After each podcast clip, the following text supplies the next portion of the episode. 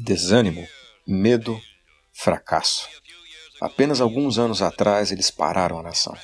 A depressão assombrou a América.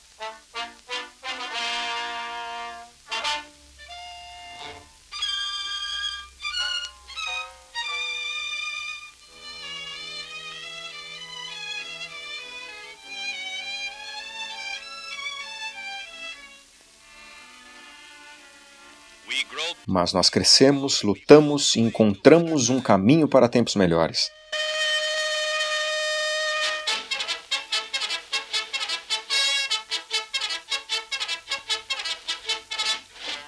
Hoje, a depressão é uma memória esquecida. Milhões de homens e mulheres encontraram empregos e, com isso, confiança e esperança.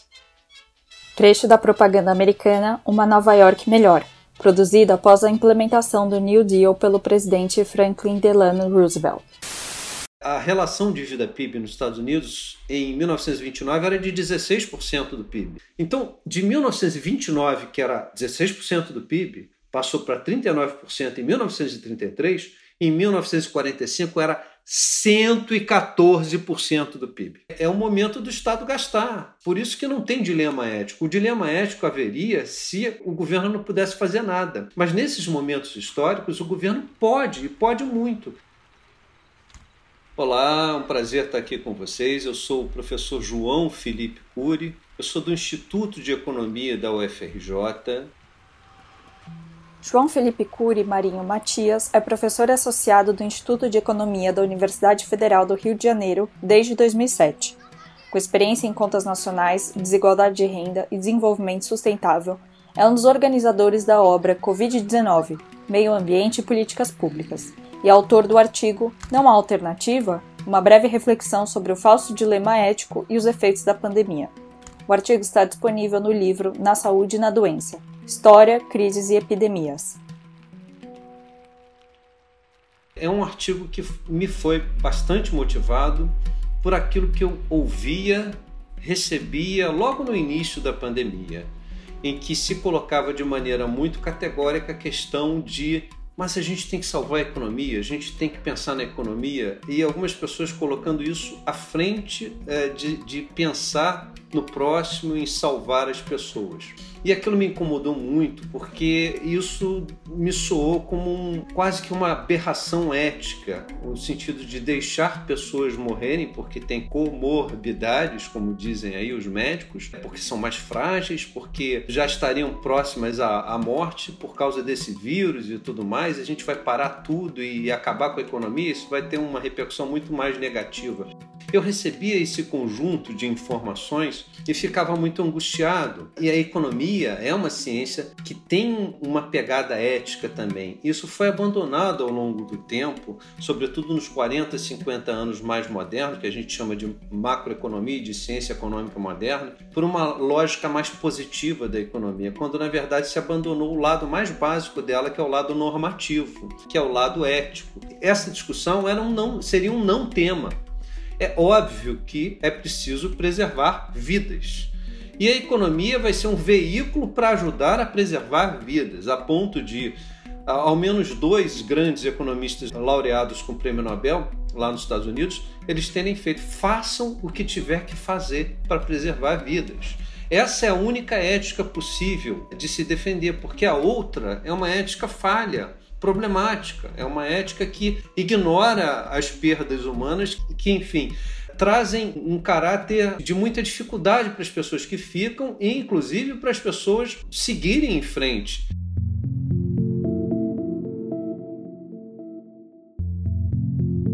Época da Páscoa, houve uma homilia do Papa Francisco em que ele dizia: Olha, a gente avançou destemido achando que fosse tudo continuar muito bem, quando na verdade as coisas não estavam bem. E o vírus eu acho que só descortinou esse problema, isso aflorou um lado das pessoas que realmente se tornou muito perverso nesse início da pandemia. E pelo menos eu tenho percebido que isso foi diminuindo um pouco ao longo desses últimos três meses, mas ainda está presente em uma parcela da população que na verdade coloca os seus interesses pessoais, privados, à frente de um, um interesse coletivo que é o olhar para o próximo. Então eu tento começar a trabalhar com essas questões, apontando para uma necessidade de um senso de coletividade, de um olhar generoso, de um olhar fraterno, de um olhar solidário num tempo de pandemia. E eu tento ressaltar isso como economista no sentido de mostrar, olha, a gente está à frente de um momento único com consequências não lineares, imprevisíveis e, e, que a gente realmente não tem como antecipar o tamanho do problema que a gente está vivendo, porque a gente está vivendo uma crise secular, uma crise histórica. A gente está no meio de uma crise. Só que lá no início eu tentava sugerir que, bom, olhando para a história, em momentos extremos anteriores, os países e os governos, quando confrontados com essa questão, em tempos extremos, agudos, como a crise de 29, teve uma repercussão muito grande, e depois a, a Segunda Guerra Mundial, nesses momentos, os governos fazem o que for necessário para poder ativar a economia e salvar vidas. Então, esse dilema ético, pelo menos é, eu defendo que ele não existe. Se algumas pessoas o sustentam, eu acho que elas teriam que pensar em rever essas posições.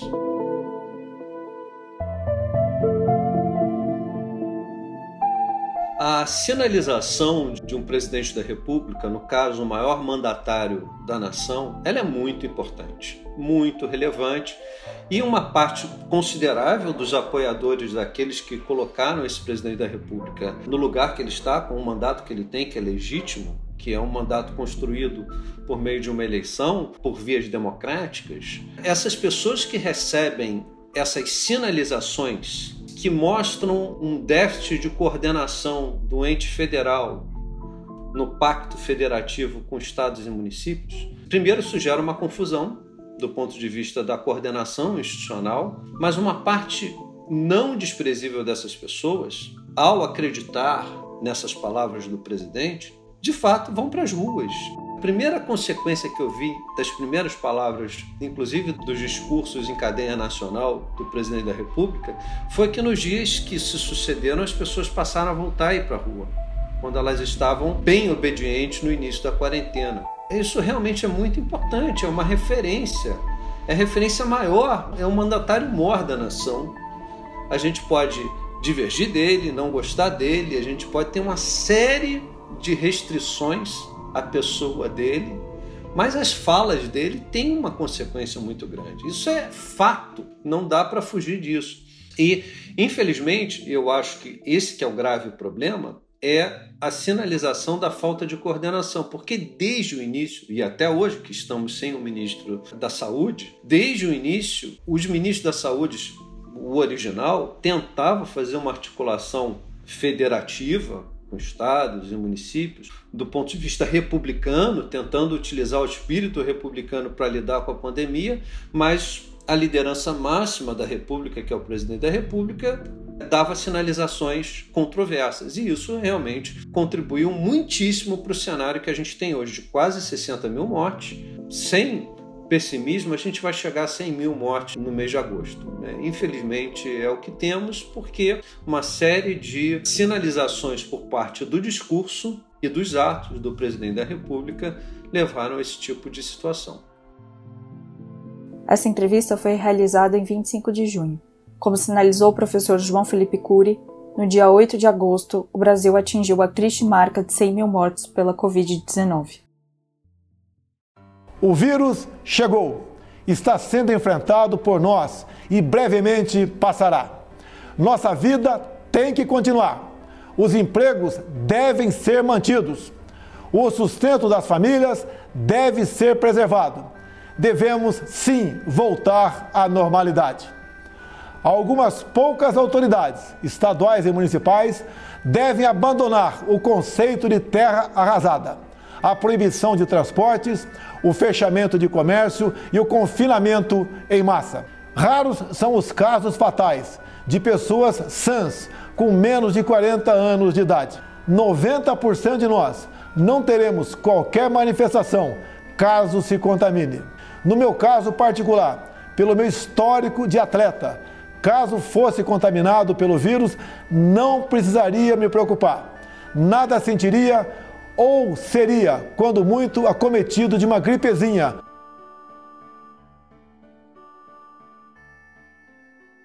O que a gente tem visto nas últimas semanas é um movimento de reabertura parcial, ah, uma rediscussão do que é um serviço essencial, uma ampliação desse conceito do que é um serviço essencial, uma frouxidão.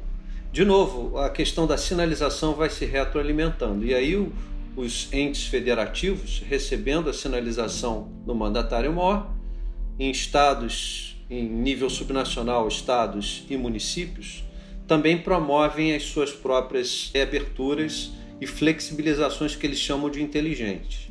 Ora, não é possível ser inteligente se a gente está com uma questão da curva não bem resolvida. É o que os especialistas falam, quer dizer, a gente está trabalhando para achatar a curva, só que a gente ainda não tem evidências científicas do achatamento da curva.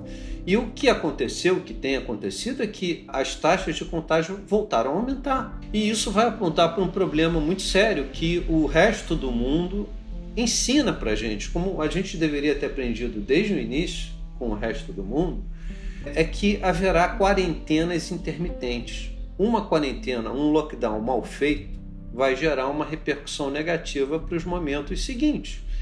Isso aí não é questão de economista, não é questão de historiador, isso é questão de fato. E aí os epidemiologistas já apontavam para isso e quem não deu o devido crédito a isso está sentindo as consequências. E me parece que, infelizmente, isso vai acontecer no Brasil em larga escala. E olha que aqui no Rio de Janeiro o prefeito fez uma abertura um pouquinho mais ampla, inclusive a questão do futebol, que tem dado muita repercussão aqui. Acho que você vai jogar mesmo. Está muito calor para o Daniel. Vê lá, hein? Estou arriscando meu nome também. Mas, seu Mário, o senhor já decidiu? Quase, garoto. Não é? Está disposto? Vamos ver. Sua responsabilidade é muito grande. Hoje é a decisão. E o clube precisa ganhar um campeonato. Dez anos de campeonatos, excursões, Copas internacionais. Dez anos de pengo, o maior. Continua, doutor. É bom recordar o passado de um craque. Eu tenho uma recordação da minha carreira. Só estou vendo as suas condições físicas. E infelizmente eu sou flamenguista, posso falar disso, mas assim, capitaneadas inclusive pela liderança do presidente do meu clube, em junção com o prefeito, com o governador e com o presidente da República. Eles lideram esse movimento como se fosse possível ter um, uma saída inteligente, como se o caso do Flamengo fosse um caso replicável para todos os outros clubes, o que não é verdade. Por isso que é uma, uma mentira essa questão da inteligência, é uma falsa verdade, uma meia verdade. De qualquer maneira, eu gostaria de mencionar que a contrariedade em relação ao isolamento social por parte de apenas uma parte da população e ela é minoritária. A gente está falando de no máximo 30%, chegando a 40% em determinados momentos desses 100 dias aí que a gente tem de pandemia, mas ainda assim é uma fração importante. E aí talvez a gente precise fazer uma reflexão sobre a parte mais estrutural do mercado de trabalho, como é que ela, ela reflete um pouco da história. Dentre os países em desenvolvimento, ele tem até uma taxa bastante boa quando a gente compara a taxa de informalidade em relação ao total da mão de obra.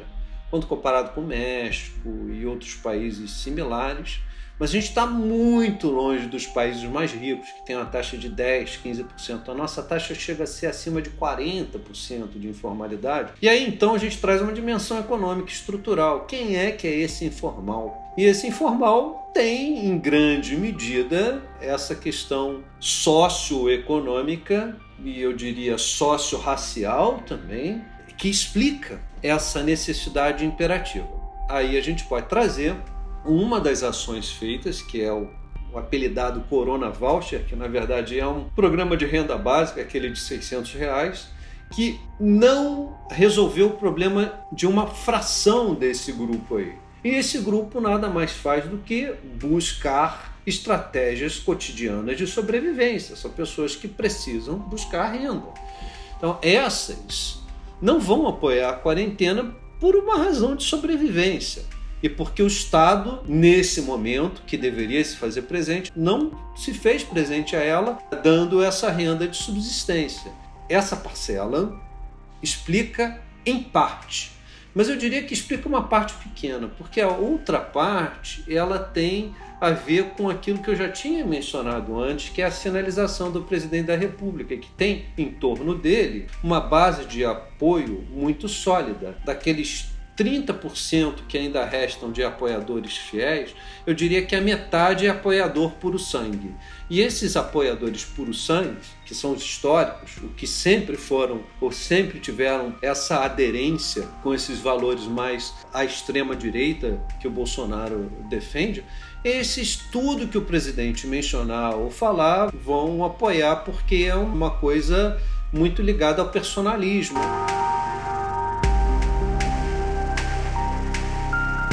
Brasil é um país que ele se apoia muito na coisa sebastianista, né? Ele, é por isso que ele é visto como mito, o Bolsonaro. É um salvador da pátria, é o rei Sebastião, enfim, no final das contas a gente tem isso muito entranhado na nossa sociedade. Então tem de um lado esse caráter estrutural do mercado de trabalho em que algumas pessoas, e eu diria que boa parte dos profissionais liberais, aí não tem nada a ver com os informais que a gente estava falando não.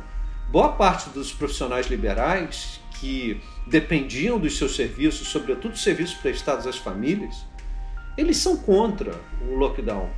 E isso é que me causa um certo desconforto, porque o, o governo poderia ter feito um programa como nos países mais desenvolvidos fizeram, como a Argentina está fazendo e outros países similares, de apoiar também esses profissionais e de gerar uma renda. É por isso que é, é tempo de gastar, é um momento muito único. Nesse sentido, é o momento do Estado gastar. Por isso que não tem dilema ético. O dilema ético haveria se o governo não pudesse fazer nada. Mas nesses momentos históricos, o governo pode, e pode muito. Só que ele pode tendo uma consequência, que é o endividamento. Para vocês terem ideia, no caso dos Estados Unidos, para o enfrentamento da crise de 29, a relação dívida-PIB nos Estados Unidos em 1929 era de 16% do PIB. Em 33, quando Roosevelt ele assumiu e fez uma nova pactuação social e aprovou o New Deal, a gente está falando de sair de 16% para 39%. Percebam em quatro anos o que aconteceu. You and you and you and you, you've got a president now. He gave the land a new deal. You hold the cards, now you deal. You and you and you and you put shoulders to the plow. He gave us what we asked for, now pay him back somehow. Step out in front, get back of the president and give a man a job. He bore the brunt, now bear with the president and give a man a job. If the old name of Roosevelt makes the old heart throb, you take this message straight from the president and give a man a job. Dê um emprego a um homem.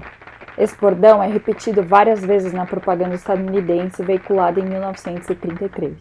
Para atenuar os impactos da crise de 29, o presidente Franklin Delano Roosevelt criou uma série de medidas que ficaram conhecidas como New Deal. As principais iniciativas foram a contenção dos preços no setor industrial e agrícola, investimento em obras públicas e a diminuição da jornada de trabalho, o que aumentaria as vagas de emprego disponíveis. Essa propaganda reflete a intenção de fortalecer os laços com os potenciais empregadores, idealizando a liderança do Estado. Depois os Estados Unidos entraram na guerra, na Segunda Guerra Mundial, ali em 41, 42. E o que, que aconteceu ali? Disparou os gastos públicos para poder fazer frente ao esforço de guerra. Então, de 1929, que era 16% do PIB, passou para 39% em 1933, em 1945 era 114% do PIB. E o detalhe, à luz dos economistas, é olhar, pô, mas isso gerou uma, uma loucura, gerou inflação, gerou um problemão. Pelo contrário, o desemprego desabou de 25% para 1% e a inflação continuou baixinha. Por quê? Porque o contexto histórico, o contexto histórico importa demais. E esse momento histórico pede, em 2020, uma intervenção estatal com ampliação dos gastos públicos para lidar com esse profissional liberal, com esse informal que hoje estão contra a quarentena porque estão muito prejudicados do ponto de vista das suas estratégias diárias de sobrevivência, das suas rendas. Então, isso vale para eles, mas vale para os microempresários, para os microempreendedores individuais, vale para os pequenos e médios empresários. São todos aqueles que são mais vulneráveis nesse período de crise.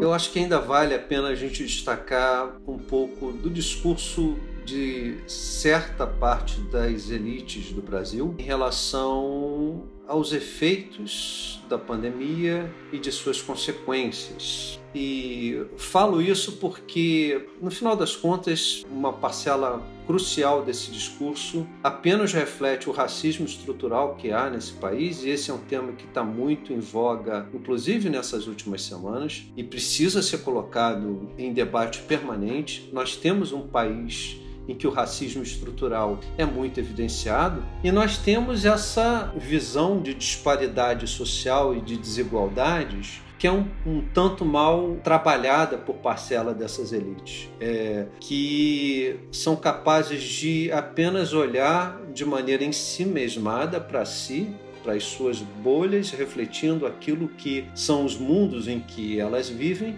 e fazendo uma distinção absolutamente bizarra no fato de que a pandemia, digamos, já passou pelo segmento mais rico e agora o problema é que está nas favelas ou entre os mais pobres. Mas isso, além de refletir um, uma certa ignorância no sentido lato estrito senso da palavra, ela reflete uma ética um tanto estranha em relação à, à sociedade brasileira. E aí eu queria dizer que a questão dos problemas urbanos e das contradições que a gente encontra dentro da cidade, a questão do asfalto e da favela, aqui no Rio de Janeiro é bastante visível. Eu moro num bairro que tem 11, 12 favelas ao redor aqui. Eu estou aqui no meu conforto, mas logo ali, a um quilômetro, eu tenho uma comunidade. E aqueles de lá não têm requisitos básicos, porque não têm acesso a saneamento básico, não têm acesso a uma série de serviços públicos que aqui eu tenho. Então isso já reflete uma desigualdade absolutamente enorme. Eu acho que isso só reflete um pouco do caráter elitista, do caráter das nossas elites, que tem uma sensibilidade social muito, muito, muito abaixo da crítica. E nesse sentido, eu até tento interagir com parte dessa elite em fóruns específicos eu tenho tentado sustentar com eles a ideia de que a gente precisa sair dessa pandemia com um senso de coletividade ampliado. Eu tenho sustentado com eles uma ideia de que é o seguinte: todos já perdemos, nós estamos em privação de liberdade. É possível que uma minoria tenha tido algum tipo de ganho econômico, mas uma minoria mesmo nessa pandemia. Mas todos nós perdemos como sociedade. Então a gente vai precisar revisar aquilo que a gente quer.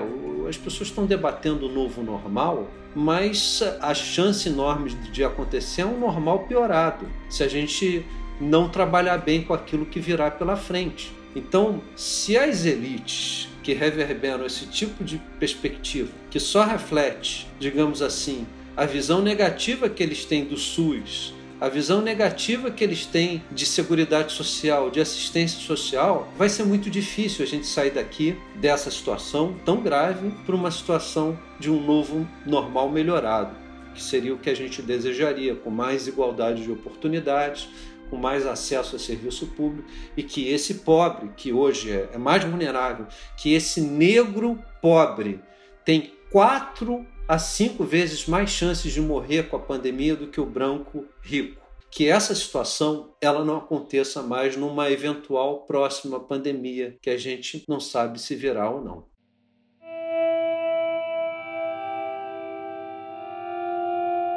Como é que a gente pode pensar então a saída da crise? Ou esse momento inicial no qual a gente vive, que é estarmos em meio à pandemia, e o imediatamente após, que é a saída de uma situação da pandemia. O que, que a economia e o que, a história econômica tem a dizer sobre isso?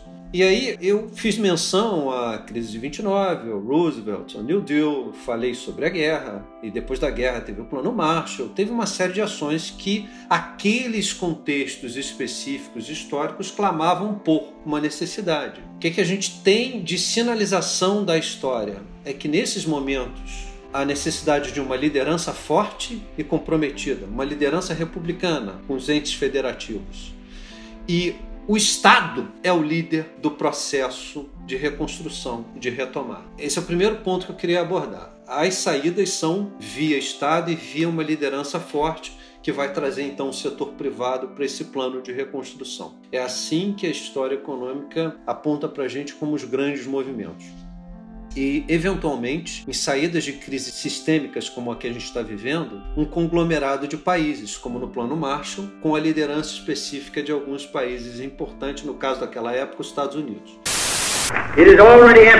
Já é evidente que, antes que o governo dos Estados Unidos possa avançar em seus esforços para aliviar a situação e ajudar o mundo europeu em sua recuperação, deve haver algum acordo entre os países da Europa quanto às exigências da situação e a parte que esses próprios países assumirão para dar efeito adequado a qualquer ação que possa ser realizada por esse governo. A iniciativa, eu acho, deve vir da Europa.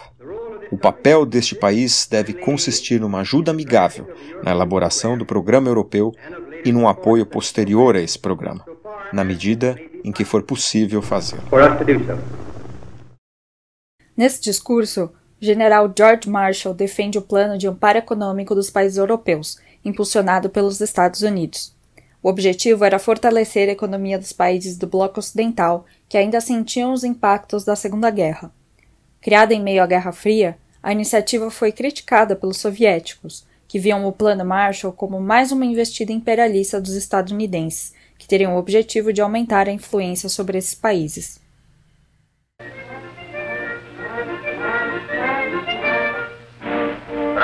Enquanto as greves estão crescendo,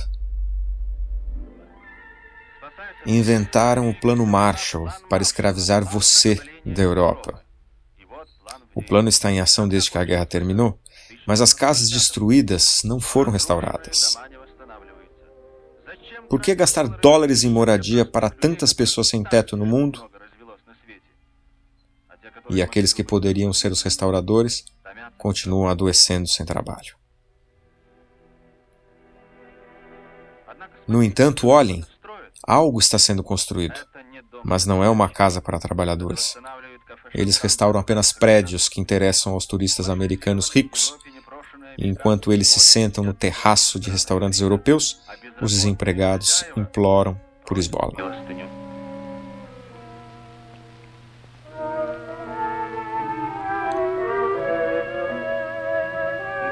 E pessoas famintas seguem em filas vasculhando latas de lixo. Então é possível que a gente tenha algo do tipo em caráter mundial quando a gente já tiver uma solução, uma vacina, uma situação de atenuação. Mas há dois momentos que a gente precisa dar conta. O primeiro momento é o atual, que é justamente o que vai exigir do Estado essa atuação mais ativa em liberação de recursos para essas pessoas poderem ficar quarentenadas. Isso é uma política pública. Olha, se eu quero preservar vidas, eu preciso que as pessoas mantenham o distanciamento social e para isso o governo tem que gastar. Então, esse é um primeiro movimento de gasto público pesado. Um segundo movimento, que é completamente diferente, é o da saída da pandemia para reconstruir a economia destruída. E para isso você tem que ter uma visão de desenvolvimento, você precisa ter uma noção de que o gasto público pode ter efeitos multiplicadores enormes para reaquecer a economia. E aí sim veria aquela questão do novo normal. Que normal a gente quer? Quer um normal mais sustentável? Eu, por exemplo, milito nessa área. Quer uma economia mais verde? E aí tem dados que mostram que se você investir mil em emprego verde, você tem uma taxa de retorno três vezes maior do que a economia em alto carbono. Esse é um debate. É um debate que pode aparecer, mas é apenas uma fração do debate. Ou seja, para onde a gente vai? Que tipo de investimento público a gente vai fazer para retomar, digamos assim, uma normalidade econômica? E outra coisa que a gente precisa fazer uma reflexão que estava embutida na homilia do Papa Francisco na Páscoa. Será que aquilo que a gente estava vivendo, aquele normal era bom? Me parece que não. Né? Tem um, um, grafite lá no metrô de Hong Kong que diz: olha, a gente não quer um novo normal, a gente não quer voltar para aquilo, porque aquele normal é que era o problema. Para onde que a gente vai? O que, que a gente quer fazer com esse momento histórico tão doloroso, tão difícil, tão diferente para as nossas vidas? Daqui a 20 anos, se a gente estiver vivo, a gente vai olhar para trás e dizer: cara, a gente estava lá no olho do furacão. Então eu acho que é esse o olhar que a gente tem que ter. A gente olha para trás, mas a gente tenta projetar o que a história nos ensina e o que a economia tem de bom para apresentar, algumas possibilidades de saída para o futuro.